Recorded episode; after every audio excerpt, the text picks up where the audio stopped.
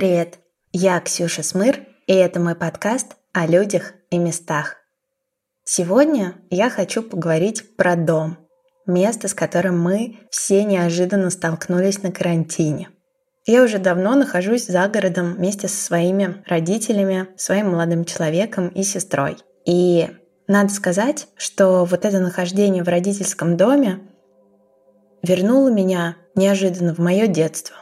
То есть вот эти ритуалы, какие-то игры, сбор пазла, совместные приемы пищи, чего давно не было или бывает только на какие-то совместные мероприятия, когда мы едим мамалыгу, которую готовит дедушка.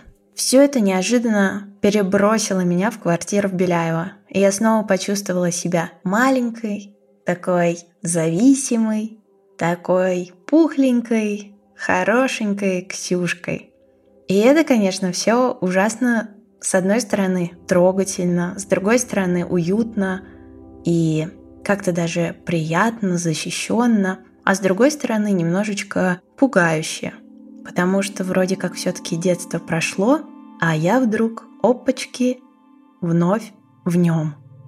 В своей книге «Поэтика пространства» Гастон Башляр говорит, что дом крепко держит детство в объятиях. Но вот если я всю жизнь стремлюсь этот дом обрести, неужели я всегда буду сталкиваться с тем, что мое детство обязательно будет внутри этого дома? Плохо это или хорошо? В общем, этот вопрос я оставляю открытым. Я решила сделать вот что. Попробовать вернуться в это детство в квартире на улице Бутлерова, а также вернуть туда мою маму и моего дядю – и спросить у них, что для них был тот дом и что для них дом сейчас. Хочу признаться, что когда я все это затеяла, мне почему-то казалось, что наш опыт, наши опыты с мамой и дядей могут быть очень похожи, и наши воспоминания о детстве. Но, блин, это оказалось совершенно не так, что очередной раз говорит мне о том, что, блин, Ксюша, делай выпуски чаще, потому что мы все настолько разные, и у каждого из нас своя история, свое место, свое восприятие. И это так круто и так показательно даже в рамках одной семьи. Дом на улице Бутлерова, в котором я жила в детстве, был обычной хрущевкой – Квартира, в которой мы жили, была маленькой, двухкомнатной, но она имела удивительное свойство. В нужный момент она могла расширяться. Иногда коридор становился гостиной. Помню, там стоял телевизор, а мы с бабушкой и дедушкой, выглядывая из маленькой комнаты, смотрели фильм про мушкетеров. В этот момент я ела бутерброд с колбасой, сыром, а на сыре толстым слоем была размазана аджика. Иногда было совершенно непонятно, где заканчивается квартира. Границы стирались. К нам проникали запахи чужих обедов. Ну, например, соседи Наташа и Игорь обедали в 12. Мне казалось, что их кухонный стол стоит у нас в гостиной, только их почему-то не видно. Помню, что я любила прыгать на кровати их сына Паша. Это было в действительности – а этажом выше жила соседка, у которой было миллион кошек. Это я тоже знала, просто по запаху. Хотя я совсем не помню ни ее, ни ее кошек. Но мне рассказывала мама, что моя бабушка ходила с ней на товарищеский суд, потому что та постоянно заливала квартиру цветной водой. Поговаривали, что она красила цветы для могил. Помню это невероятное ощущение какой-то бытовой магии, наверное, так это можно назвать, когда вдруг ты своими руками день превращаешь в ночь. То есть буквально занавешиваешь все окна, закрываешь двери, и в коридоре полный мрак. Помню, мы с маминой подругой Алочкой ставили столик, наливали кисель, который я приготовила по рецепту какой-то книжки для юных леди, и мы представляли, что это ресторан. О, после школы, в 4 часа дня, где-то так. М-м, кайф. Когда ты взрослеешь, кажется, что пространство дома, в котором ты жил, это всегда безопасное и, может быть, даже контролируемое место. Но жизнь вторгалась в него. Я помню, как мы купили рыбу по маминой просьбе, и она плавала в тазу, и я не могла поверить, что это живая рыба, и что, чтобы ее съесть, она должна умереть. Я не помню, что со мной было, когда это осознала, но я точно помню, что я просила подлить больше воды, чтобы она дольше жила. Но было понятно, что я просто пытаюсь отложить этот момент, и он все равно настанет, ведь вода из-под крана не то чтобы очень подходящая вода для рыбы. Да, дома было много чего небезопасного. Даже порой чашка с чаем могла оказаться очень опасной, если на тебе шерстяной свитер. Удивительно, но в моей памяти почти нету каких-то плохих событий.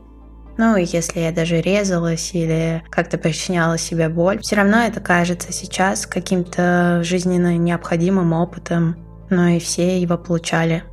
Вроде бы ничего в этом страшного нет. Мне кажется, я всегда стремилась быть в доме. И моя главная трагедия была, когда, например, мама уходила из него.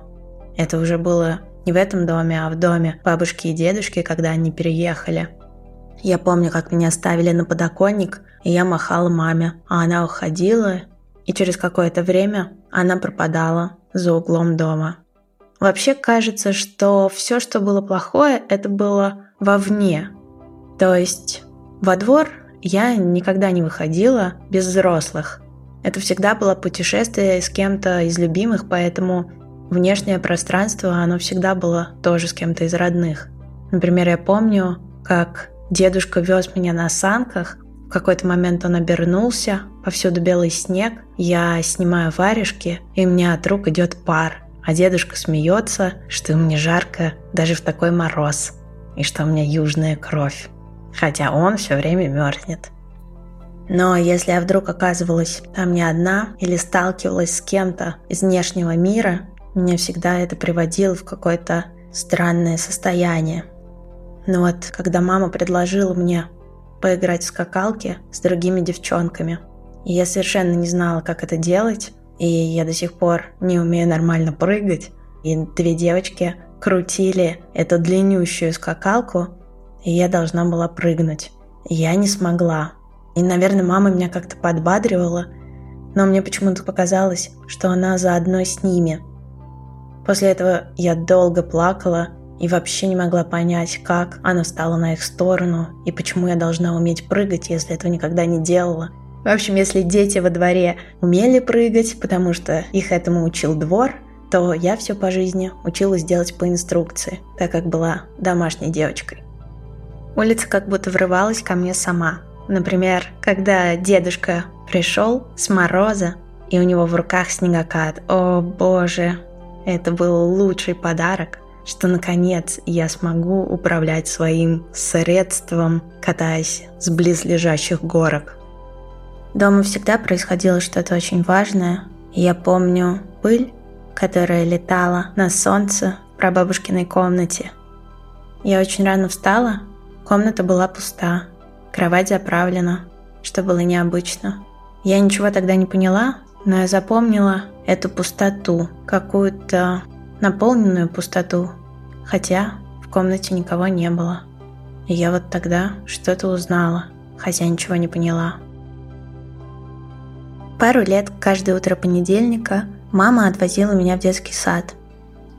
И каждое утро мы смотрели Санта-Барбару и что-то ели. Я помню, мне хотелось это длить и длить и длить, только бы остаться дома где мамин запах, где мамино присутствие, даже если она сама уйдет. Потому что я знала, что расстанусь с ней на какое-то время, и эти пять дней будут невыносимыми. Хотя это было, конечно, не так, потому что я помню детский сад как прекрасное место, в котором был лес, и это другая история, но там было здорово. Но расставаться мне совсем не хотелось. И вот сегодня, когда меня вновь окатило это ощущение моего дома, я себя спрашиваю, ну неужели это то, куда я стремилась? То ли оно? Или может быть, это просто страх? Страх выйти из этого дома и столкнуться с теми девочками, которые держат скакалку, а я боюсь прыгнуть, потому что я не умею. Ну, скорее всего, просто потому что мне страшно. И я не знаю, смогу ли я, понравится ли мне или... Да мне просто реально страшно. И все тут.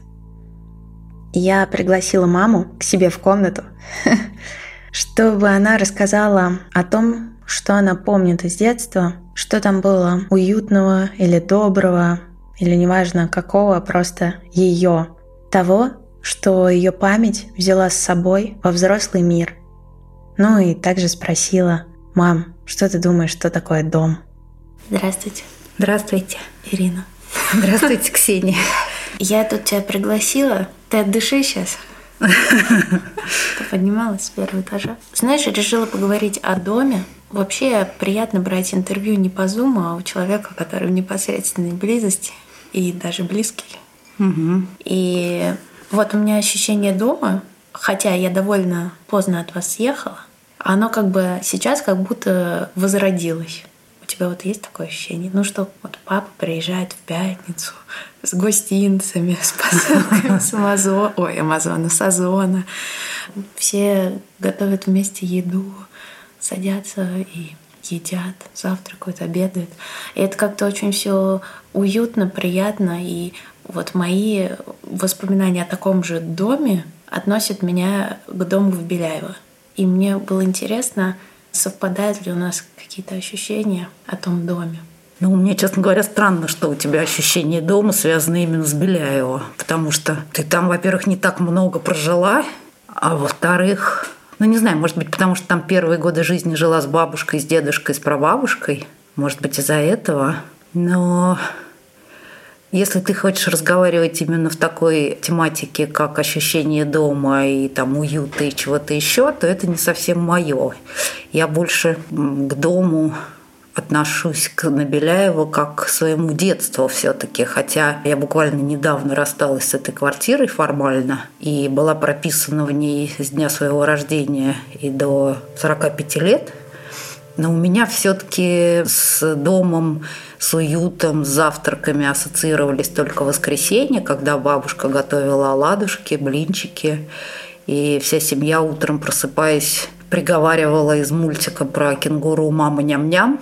И мама бежала на кухню и делала там все эти вкусняшки. И с оладушки были с очень разнообразными вареньями, включая варенье из абрикосов, которые мама варила сама, предварительно вытащив из них косточку аккуратно. Из косточки э, вытащив зернышко, запихнув это зернышко обратно в абрикос, и только потом варилось варенье а также всякие разные другие варенья, сметанка, и все это было очень вкусно и хорошо. Но все равно у меня такого сильного ощущения воспоминания дома достаточно ну, сумбурные. У меня много про бабушкин дом на Панферова, а для меня Беляева это все-таки больше двор потому что я здесь вспоминала, как в нашей двухкомнатной квартире, которая была, как сейчас помню, 44,4 квадратных метра, и наша комната маленькая, около 10 там, с чем-то метров. В ней стоял огромный платяной шкаф, пианино, огромный совершенно письменный стол, здоровенная кровать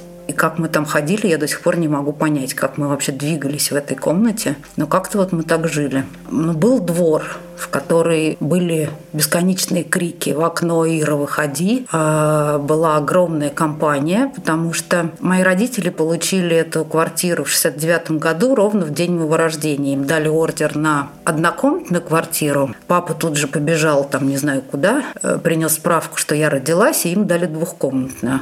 И вот в этой квартире я была прописана практически всю свою жизнь, несмотря на то, что давно там не жила.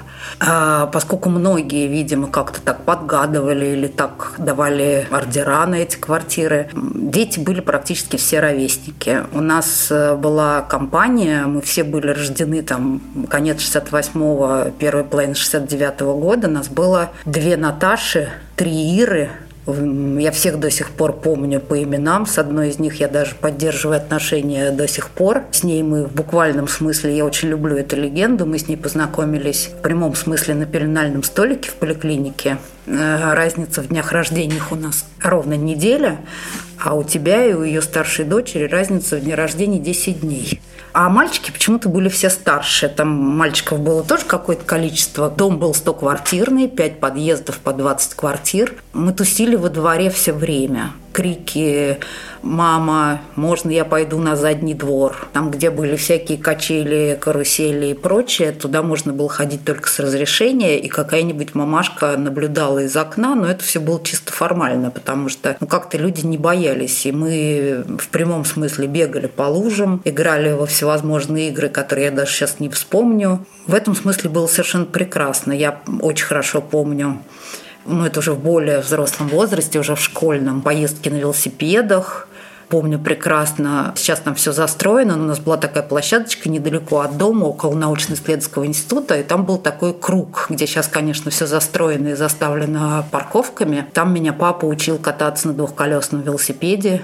Я девушка была нескладная, не очень ловкая, и научилась, по-моему, чуть ли не позже всех у нас во дворе. Но вот когда мне подарили велосипед, это было бесконечное счастье, что можно со всеми куда-то ездить. И это было совершенно другое ощущение детства, чем у современных детей. Мне так кажется. Не знаю, что было лучше, но коммуницировать ты учился значительно раньше, чем современные дети. И воспоминания, конечно, самые теплые – об этом доме у меня остались. При том, что когда я туда уже приезжала, когда я там уже не жила, я, правда, не понимала, как мы там умещались. Папа, сидя в одном углу пятиметровой кухни, практически мог дотянуться до раковины в другой угол, сложить туда посуду, не вставая из-за стола. Но как-то жили, как-то казалось вполне даже хорошо. Вот. Вот такое ощущение у меня дома. А ощущение домашнего уюта у меня все-таки больше связано с домом бабушки и дедушки, потому что, видимо, я там ну, в сознательном детстве, то есть когда мне исполнился год, э, мама вышла на работу, и бабушка стала со мной сидеть пока меня не отдали в детский садик, но это было уже, когда мне было там ближе к пяти годам. Хотя, как выяснилось, меня каждый день забирали от бабушки, но почему-то этот момент я помню плохо. Мне кажется, что я там очень много времени проводила. А, и в Беляево еще чудесно, что было лес был практически, ну, вообще, то есть не надо было никакую дорогу переходить, или там была какая-то очень маленькая дорога, или ее вообще не было. Ну, знали там буквально все тропинки, где растут ландыши, где прыгают белки, где можно собрать грибы, что для меня просто большая страсть. Я очень люблю собирать грибы. Я не знаю, растут ли сейчас там грибы. Я сто лет не была в этом лесу. Но когда я была уже в взрослом возрасте, в тех местах, где мы катались на лыжах и на санках, мне казалось, что это вообще не горки, а какие-то просто холмики. А тогда казались прям горами. То есть ощущение дома создавалось не только квартирой, а все-таки больше двором.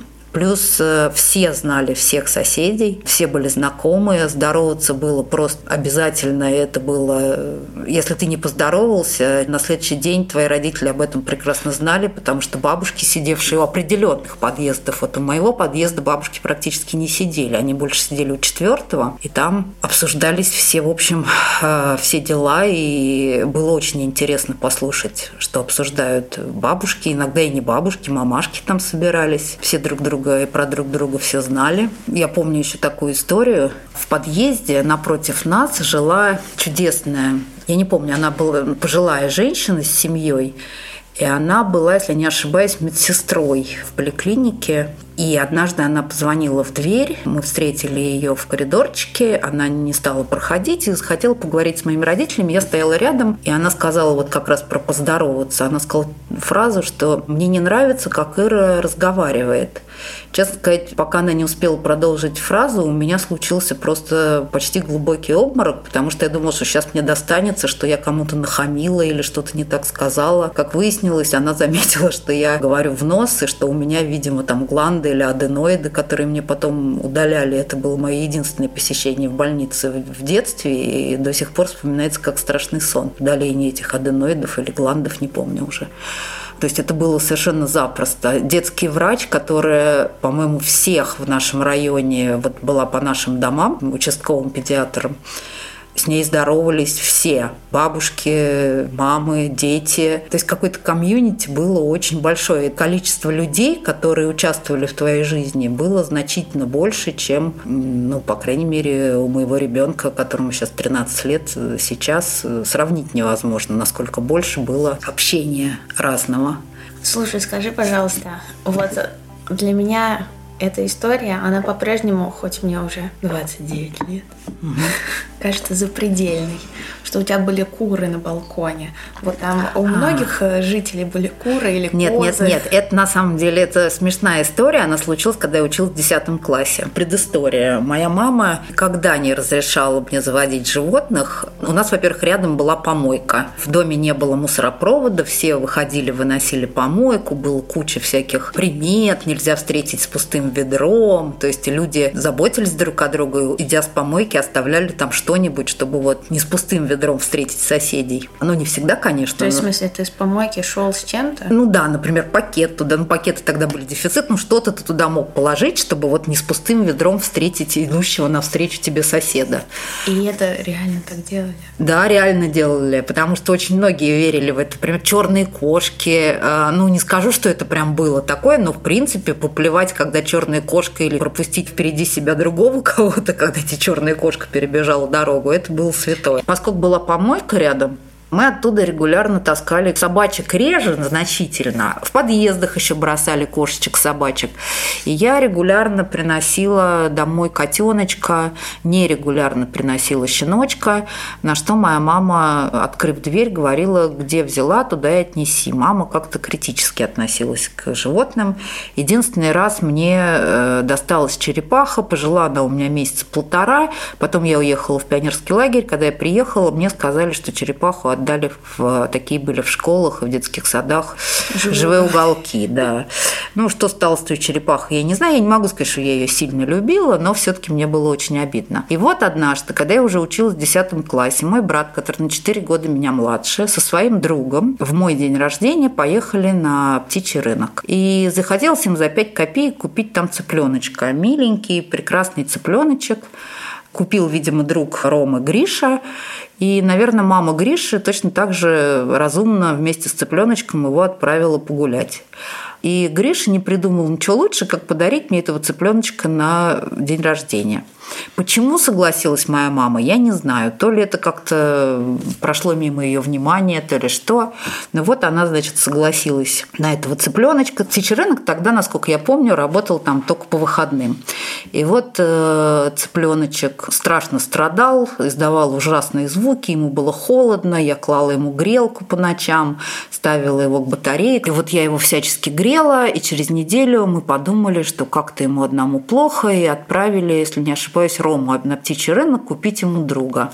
Но у Ромы было 20 копеек, и он купил еще четырех цыплят. Моя мама была не склонна к домашним животным и цветочкам, но почему-то ужасно склонна к сельскому хозяйству. Не знаю почему и, видимо, решила вырастить куры. Вот э, куры жили на балконе, ну, поскольку мама сказала, что куры твои, ты за ними ухаживай, бесконечно убирать за этими курами, собирать их вечером в коробочку, мыть все это, раскладывать им новую газетку. Потом, значит, пришлось накрывать их волейбольной сеткой, потому что на них стали охотиться вороны. И одного вот этого первого цыпленочка, у него был рахит, мама его держала отдельно в тазике. И когда я сдала экзамен, как сейчас помню, по литературе, и звоню маме радостно сообщить, что мама, я сдала экзамен на 5, Мама рыдала в трубку, потому что ворона все-таки унесла этого рахитичного цыпленочка. И дальше они действительно выросли в здоровенных, очень некрасивых кур. Причем я не помню, сколько там было петухов, но они точно были, они орали по утрам.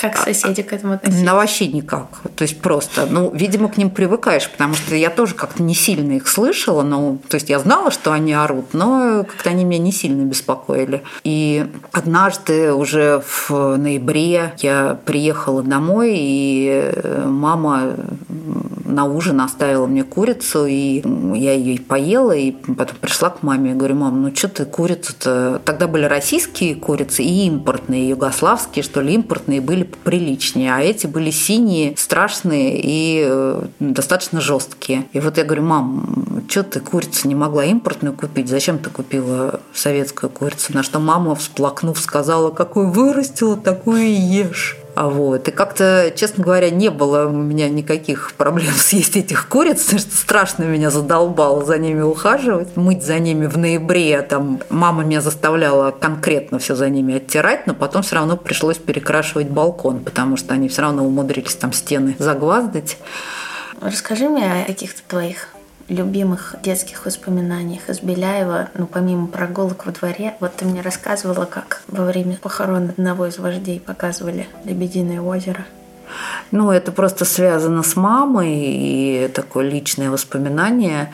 Э, не помню, вот они в этот момент, в этот отрезок времени умирали один за другим. И в очередной раз, значит, Лебединое озеро. И Почему мама была дома? Может быть, она приболела, тем более, что она лежала. И вот я легла к ней под бочок, обняла ее, а мама была такая полная, и она такая мягенькая, приятная. Очень хорошее воспоминание. Но это был точно не Брежнев, потому что когда был Брежнев, я была младше, и когда умер Брежнев, честно говоря, ощущение, ну, я была там в каком классе-то, в каком году умер? В 84-м, 85-м? Не, раньше, наверное, в 83-м да еще, наверное, раньше, не помню. Вот было такое, сейчас что-то случится. Как же вот мы без Леонида Ильича, потому что я-то родилась при нем уже, и, в общем, всю жизнь к тому моменту прожила при нем. Такое было воспоминание, да есть воспоминания. Но нет, у меня, наверное, есть хорошие воспоминания, просто я их не помню. Главное воспоминание – когда это мой нелюбимый день, всегда его ненавидела, хотя больше ненавидела воскресенье вечер, но еще больше ненавидела утро понедельника, потому что через мгновение с тобой расстанусь, и мы поедем, э, ты будешь меня отвозить э, на остановку детского сада, вот, а до этого ты приготовишь завтрак, и мы будем смотреть Санту-Барбару. С утра? С утра. Она шла с утра, и мы смотрели в понедельник с утра. Это, наверное, было повторение. А и в чем вопрос? Вопрос нет. Я э, говорю, что это мы, в принципе, одно из немногих. Э, и еще то, что э, я ездила к бабушке с дедушкой на дачу, и там была безумная соседка, которая приезжала на пустой участок, раскладывала стульчик, и я не знаю, что она делала на участке, может, она просто сидела на этих шести сотках на стульчике и отдыхала. Ну, может быть, и да, ей, и, может быть, было хорошо да, просто. и она травила всякие ужасные байки из ужасных журналов про то, что, например, скоро конец света, поэтому я была ужасно напугана концом света. И когда вы объявили, что поехали с друзьями встречать конец света, для меня это было ужасно, что Какой конец не взяли, света мы поехали не взяли встречать? со мной. Какой конец света мы поехали меня с собой, встречать?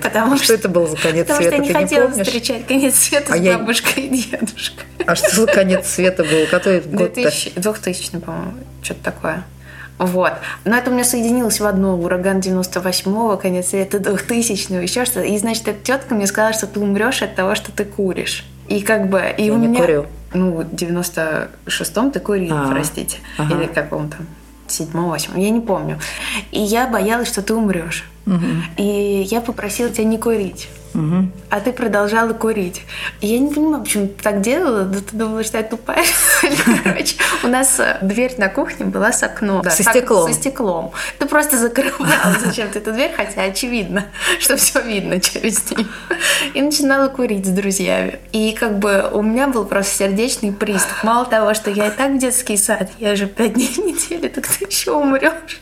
И у нас вообще не будет никакой Санта-Барбары. Вообще. Так что это мои главные трагические воспоминания. Но еще у меня есть воспоминания, когда, например, трагическое. Когда я сделала шалаш, у нас был тренажер, в этой квартире, в которой как бы вообще не было места. Не-не-не, при мне уже все-таки было место. При- Тренажер. Но он не был гигантский, он был этот стейпер, но он не был уж такой гигантский. Но anyway, это как огромный велосипед. Ну да. Просто вертикальный. Да, да, да. И, значит, я сделала из него шалаш Так, и позвала вас с папой играть. Так. А я так долго строила его. Да. А вот там, наверное, три секунды провели и такие, ну ладно, пойдем, чё. Вот, и как бы... Вот. Ну нет, иногда вы- в мой день рождения всего-то 364 дня надо подождать. И вы, и вы как бы наряжались со мной в каких-то... Ты была скелетом, папа пиратом с попугаем. А, Это я помню, да. И мы ели фруктовый салат, который ты готовила года два. А еще я помню твой день рождения уже здесь на даче, мы тоже наряжались, между прочим. Да, ну вот, видишь, а, ну удивительно, что потом мы переехали в центр, но у меня никогда не было ощущения, что это уютный дом-дом. Ну, в смысле, это уютный дом, но как бы это было больше уже место тусовок с моими друзьями, место встречи там, с твоими друзьями, ну, какое-то такое место. А, Потому что уютным было, например, когда родилась Маша, и вот эта первая дача, которую мы сняли на лето, мы Мгм. сняли на лето, и э, вот там у меня был чердак свой, балкончик, и это все было в яблоневом саду, как-то все очень такое старое, красивое, и вот это, э, я помню, это тогда год, когда я сдавала экзамены, чтобы поступить в институт, и я приезжала каждый день на электричке, и шла ли пешком я на такси ехала, я не помню. И вот это приехать туда и читать там книжки и готовиться к какой-нибудь новой пересдаче, потому что в институт я поступала с трудом. вот. вот это тоже было уютно. А вот э, ощущение дома-дома у меня вот сегодня тут, ну, не сегодня, а сейчас в карантине появилось. Э, Мне хорошо везде. И вот прям иногда разорваться хочется. Я вот во время карантина единственный раз съездила в Москву недавно. И несмотря на то, что там какая-то пустота, я вывезла оттуда все растения, как-то все так странно, давно никто там нормально не убирался. Но мне все равно там очень хорошо. Мне очень нравится наш район. Я очень люблю это место, и мне там очень комфортно. Не знаю, может быть, я просто неприхотливая такая. Ну а что Ага. такое дом, в общем? Такой вот Ну, э, для тебя. Но это все-таки то место, где собираются твои родные люди, и где ты чувствуешь себя все-таки расслабленным, и где ты хозяйка. Для меня это очень важно. То есть я много где чувствую себя расслабленно и с любимыми людьми. Есть некоторое количество друзей, у которых я чувствую себя очень хорошо, но э, как бы я не чувствовала себя расслабленно, ты не чувствуешь себя там хозяйкой. Для меня это важно. Для меня важно, э, где и как лежат мои вилочки, ножички, все остальное. Вот. Спасибо. Пожалуйста, Ксюша. Пошла я дела делать. Давай, делай дела.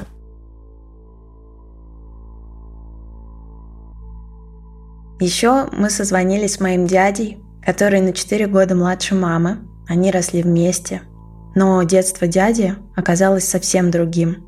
Надо сказать, что это был что с мамой, что с дядей. Немного волнительный разговор, потому что у меня было ощущение, что я касалась чего-то сокровенного, о чем дядя, по крайней мере, мне точно не рассказывал. Если с мамиными воспоминаниями я была еще как-то знакома, но тоже не так подробно, то дядины были для меня абсолютно новыми. И это круто. Я вряд ли разделю твое ощущение дома от Беляева. У меня такого скорее нет. Там скорее было все неприятно. Как бы это печально не выглядело. К сожалению, просто Беляева состояние, если говорить о нем, оно воспринимается как такое, знаешь, серое, холодное, замороженное и так далее, потому что, собственно, мне нечего там было ждать особенного. Я был в состоянии картины опять двойка, вот такое гнетущее. Я либо знал, что, условно говоря, мне сегодня, скажем так, будет не очень хорошо, потому что что-нибудь я сделал не так, или я обязательно в какое-нибудь ближайшее время сделаю что-нибудь не так, и все равно будет нехорошо.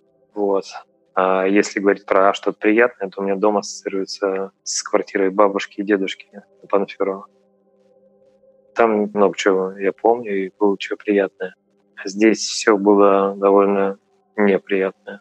Хотя, конечно, были какие-то моменты, которые ну, я помню и вспоминаю как какие-то хорошие, но их настолько мало, что Ну, их, конечно, можно раскрутить и вспомнить, и поковырять, и найти какие-то интересные, но их не так много. И больше они связаны скорее не с квартирой, не с домом, а просто с каким-то местом, которое, ну, не знаю, там связано с какими-то друзьями, с какими-то интересными штуками, которые были. Когда мы залезали куда-нибудь, куда нельзя, облазили все местные организации, заводы, эти предприятия, которые там вокруг. Вот, вот это все было интересно, потому что это некое было такое исследование. Оно доставляло удовольствие и, в общем, наверное, самое такое приятное, что я вспоминаю. Вокруг было очень много предприятий, которые, как это называлось, почтовый ящик, то есть всякие закрытые. У нас вечно все закрывали, и они все были закрытые, секретные и так далее. Вот. И на такие предприятия, конечно, тяжело было попасть. И, в общем, мы где-то вокруг там гуляли, что-то там искали и, в принципе, находили приключений и всякие интересные артефакты. Вот. А так были вокруг и другие всякие предприятия. Ну, я не знаю, например, часовой завод был. И он есть там сейчас. Уж не знаю, что они там сейчас делают. А на часовой завод проникнуть было достаточно легко, чем мы и делали. Представь себе огромные кучи с, э, например, корпусами от часов или с циферблатами и так далее. Представляешь, они все там цветные, цветной металл, все такое переливается, блестит на солнце. Вот мы лазили и добывали наиболее интересные штуки, насловили, за нами гонялись. Однажды, кстати, помню интересную ситуацию. Нас поймал какой-то дядечка на этом заводе часовом. Он мне как-то запомнился тем, что он нас не ругал, а он взял нас, провел по сборочному производству. Он показал, как собираются часы. Вот он нам прямо экскурсию устраивал разрешил с собой взять э, некоторое количество этих вот набранных циферблатов. Как-то вот он мне запомнился своим каким-то нестандартным подходом, потому что нас обычно гоняли, пугали, чем-нибудь бросали в нас. Рядом был производство, там делали различные, не протезы, конечно, но, наверное, протезы, я не знаю, ну, по крайней мере, глазные протезы, фарфоровые глаза нарисованные. Как понимаешь, это тоже было очень интересно. Например, какой-нибудь ящик, из которого на тебя смотрит очень много глаз довольно смешно. Завод э, был какой-то радиоэлектронный, и там мы э, отбывали радиодетали, потому что приятель мой в кружке радиолюбителей потом стал разработчиком программиста. Мы вокруг наших почтовых ящиков находили, например, самые настоящие патроны. Раньше, конечно, э, с одной стороны, вроде как все секретно, а с другой стороны, такая, ну, какая-то безалаберность, я не знаю, уж не знаю, что там происходило, но огромное количество патронов, в том числе холостые, там мы находили. Угу. А в Беляево у тебя были лучшие друзья? У меня один друг был, в основном там Гриша. Мы с ним очень дружили и как-то вместе все это делали. А, Гриша очень клевый. подарил маме цыплят. Цыплят подарил, да, маме. Добрый, душевный человек. Вы вместе это придумали? Да, мы поехали на рынок на птичий. Он меня потащил туда. Вот, ну и что-то вот была у него какая-то идея, или появилась я не помню, купить цыплят. Они стоили все 5 копеек. Вот, недорогие были. Ну и, собственно, вот она и подарила. Тебя не вызывали потом такие же теплые эмоции после того, как вы подарили? Или тебе не нужно было за ними убирать? Нет, э, они меня сразу перестали веселить ощущение дома — это что вообще такое? Так не думал, но оно действительно либо есть, либо нет, оно либо появляется, либо не появляется. Например, даже вот в этой квартире последней оно не сразу появилось. То есть сначала было очень чудно, и не было никакого ощущения дома. То есть нужно время на то, чтобы как-то привыкнуть и действительно почувствовать, что это дом. Здесь, наверное, все-таки более такое поверхностное ощущение, чем в детстве. Вот, но в детстве у меня ощущение дома именно тоже у бабушки и дедушки. Потому что там как-то, не знаю, тебя там ты знаешь, где что находится, тебя любят, там как-то уютно. Ну, много, много каких-то приятных воспоминаний с этим связано, с этим местом. Тогда это дом. Мне кажется, так. Я помню очень хорошо, как мы, например, фильмы смотрели вечер. Вот. Или я помню какие-то такие моменты, когда мы, например, садились обедать вместе. Очень маленькая кухня, но при этом как-то было очень уютно. Три свободных стороны было у стола, оставалось свободным. И мы рассаживались. Как-то это было такое приятное, неспешное действие такое. Вот. Потом мне было интересно с дедом куда-нибудь пойти, просто прогуляться. Он куда-нибудь шел, или там какой-нибудь магазин, или куда-нибудь что-то нужно было сделать. И я мог с ним пойти, например. Вот. Я также помню, как выбегая, там дедушка ждал меня на улице, а я спускался по лестнице, и на первом этаже этого дома в подъезде я нашел 3 рубля. Вот. Я помню, что дедушка их принес, вот, и это было очень... Почему-то я запомнил это. Как-то он, не знаю даже, как-то он правильно отреагировал, что ли, скажем так, умеренно позитивно. Вот, и дальше очень честно поступил, а именно купил мне фломастеры, например. Они стоили полтора рубля, как я помню. Мы с ним как бы разделили пополам. Хотя он, по большому счету, мог ничего не делать. Но он как-то спокойно рассудил и без всяких специальных договоренностей просто сказал, что наверное, ты можешь что-то выбрать, что тебе нравится, и мы это купим. Вот. А с бабушкой у тебя какое? Что-то приятное? С бабушкой все было приятное. Мне всегда было приятно туда приехать. Школа у меня, соответственно, была очень далеко от дома и от Беляева. Нужно было 45 минут, там 50 ехать на автобусе, потом еще на другом. Ну, в общем, довольно долго. Вот. А бабушка где-то ровно посередине или даже ближе к школе была чуть-чуть.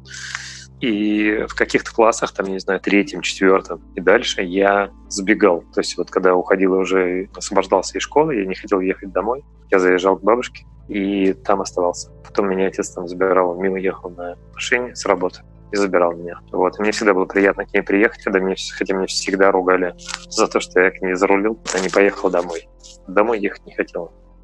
Помню, как приятно было. Я видел ее, например, если она гуляла во дворе, вот, и сзади подходил, обнимал, вот, и она очень удивлялась и радовалась, что я приехал. Вот, и мы шли домой, она меня чем-нибудь кормила. Вот, мне было приятно там время провести. Я даже не помню, что я там делал еще, вот, но просто было здорово. Получается, вот твое ощущение дома у них появилось, а потом же это был твой первый дом самостоятельный. Да. Угу. А у меня с этим домом, хотя я не знаю, сколько месяцев мы прожили втроем, или год, я не помню. Ну да, больше года даже мы прожили там. У меня там куча воспоминаний. Вот при этом я не помню твоих черных ворон, но если ты мне расскажешь, красных ворон. Но я помню, как ты мне сказал, что у нас появилась собака.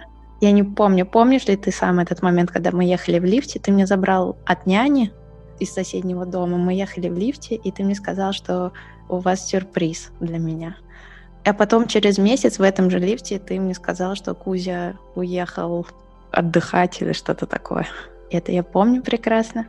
А еще помню, когда мы выходили, и мама грела машину, и вы включали «Энигму». И мне казалось, что вы включали ее на весь двор. И что мы втроем тусовались у тачки. Мне казалось, что у меня такие крутые кореша взрослые. Вот. Ну, я помню, как Кузя сожрал одеяло, и вообще все игры с ним, и что он сожрал все мои игрушки пластиковые какие-то, это я помню. Ну, в общем, куча каких-то воспоминаний у меня сохранилось. Вас невозможно было оставить вдвоем, вы все время друг друга провоцировали. С собакой? Да. Или он к тебе приставал, или ты к нему. Одно из воспоминаний, когда ты ему на живот наступила ногой, вот, ну так, слегка, и поддавливал, так поворачивал говорил. Я пытался объяснить, что так с собакой не поступает. А это 93-й год? Да, 92-93 год. А еще, кажется, был телевизор, потому что я помню отчетливо, что я первый раз увидела клип ДДТ «Осень». По нему. И про кухню так классно, что ты сказала, что вот у тебя одно из воспоминаний, что вы садились вместе, а я помню, как мы садились вместе и ели сардельки. А мама рассказывала, что половину месяца вы жили на ее зарплату валютную, а половину на твою. И, и типа вы ее половину, ну, ели, не знаю, сардельки с чем-то, а, а во вторую половину мы ели просто сардельки. Или как-то так это рассказывал. Ну, у нее была, в принципе, неплохая зарплата, вот, а у меня периодически были то густо, то пусто. Вот поэтому было смешно, да. А красные воротные это было в этой же квартире, да? Нет, это изначально было как раз Беляева. А, да? Вот это еще, да, ты совсем была маленькая. И это вот самые первые вороны были Беляева. А что с ними было? Когда я плакала, ты меня успокаивал? Ну, когда ты плакала, да, то невозможно было успокоить, я не понимал, как это лучше сделать. Но в какой-то момент были найдены решения. Вот если тебя внезапно как-то выдернуть из этого состояния, просто сказав, что мы сейчас идем смотреть «Красных ворон», ты умолкал и с интересом ждала, где же эти красные вороны. Я подносил тебя к а, окну и говорил, ну вот же они, смотри, ты вглядывалась, пыталась разглядеть этих красных ворон. Прикольно. Потом забывала, обычно забывала, что ты продала до этого. Можно было тебя дальше отвлекать. Да, классно, как это все переплетено. И что из этих пазлов воспоминаний можно как-то составлять, кто что помнит, у кого какие были ощущения, потому что они у всех вроде про одних людей, но они такие все разные. Ну и как это вообще все работало, ты осознаешь так, повзрослев. Классно, что, собственно, где ты чувствовал себя больше всего дома, это же место и стало твоим на долгие годы домом. Мне было приятно там, да. В этом доме вообще очень квартира вызывает приятные воспоминания. Там всегда было как-то хорошо. Потом же долго жил там один, делал ремонт там сам и так далее. И потом вот мы уже с Ксюшей, с Полиной там жили. И она вызывала всегда очень приятные какие-то ощущения, эмоции. И ее все помнят. То есть как это хорошо заряженная квартира. Да. Я помню эту густую листву летом. Угу. Бесконечно. И вообще какое-то ощущение свежести и тепла. Я, в общем, очень любила у вас тусоваться всегда.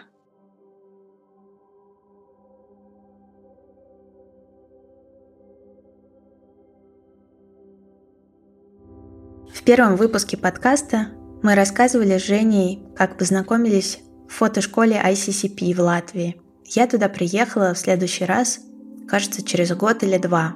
Я приехала работать со своей семейной историей и с архивом фотографий моей семьи. И моя мастер, она сказала, «Ксюш, ты знаешь, я не буду с этим работать, потому что мы здесь не для этого. Мы для того, чтобы вы сделали что-то такое, чего вы раньше еще не делали. И я совсем не понимала, потому что, потому что я приехала с определенной целью, и мне казалось, что вот, архив, я должна его разобрать, и мы должны что-то придумать. Но она сказала, нет, давай ты выразишь одной фразой, о чем твой проект. Может быть, ты сможешь описать чувство своего проекта. Я целый день ходила, бродила там по лесу и вообще была в каком-то тупике но попробовала сонастроиться, что ли, с этим чувством. Что я хочу действительно сказать? Что это за щемящее такое чувство дома, которого нет, которого как бы нет со мной, но я же его с собой привезла, в этих семейных архивах я могу что-то сделать с этим. И я придумала. Я придумала дом в лесу. На следующий день я гуляла по городу Кулдига и запустила руку, как Амели в фасоль, так я запустила руку в мешок с синтепоном. И все. Все было понятно, из чего будет этот дом. Это просто силуэт дома, нарисованный будто ребенком. Ну, знаете, палка-палка, и вот тебе и домик. Человек заходит в этот дом и купается в синтепоне. Дом стоял под яблоней. Когда он был готов, туда заходили люди по одному человеку строго. У каждого человека было время для самого себя. Я заходила вместе с ними, ну, я стояла рядом, человек ложился в синтепон, он его окутывал, каждый делился какими-то воспоминаниями о своем доме или каким-то чувством, которое приходит им в этот момент. И каждому человеку я еще давала коробочек с синтепоном, чтобы, если ты скучаешь по своему дому, ты засовываешь туда пальчик, и этот синтепон, он начинает стремительно тебя греть. Тогда я поняла, что свой дом мы, наверное, действительно всегда носим с собой. И не обязательно в него стремиться вернуться. Потому что этот свет в окне, который ты видишь, когда гуляешь по городу, и он тебя чем-то притягивает, он не обязательно окажется тем миром грез, который ты себе нафантазировал. Он будет бытовым, он будет сложным, таким, как обычная жизнь. Поэтому просто возьми с собой свой коробок, в котором будет твой дом. Вот. А наши воспоминания, они у каждого теплые, и в каждом таком воспоминании мы, наверное, можем найти себя. И это очень здорово. Друзья, спасибо, что вы были с нами. Спасибо, что вы дослушали этот выпуск до конца. Если он вам понравился, ставьте оценки, подписывайтесь на подкаст, рассказывайте своим друзьям. Мне это будет ужасно приятно, и это позволит дать мне сил делать его более регулярным. До новых встреч.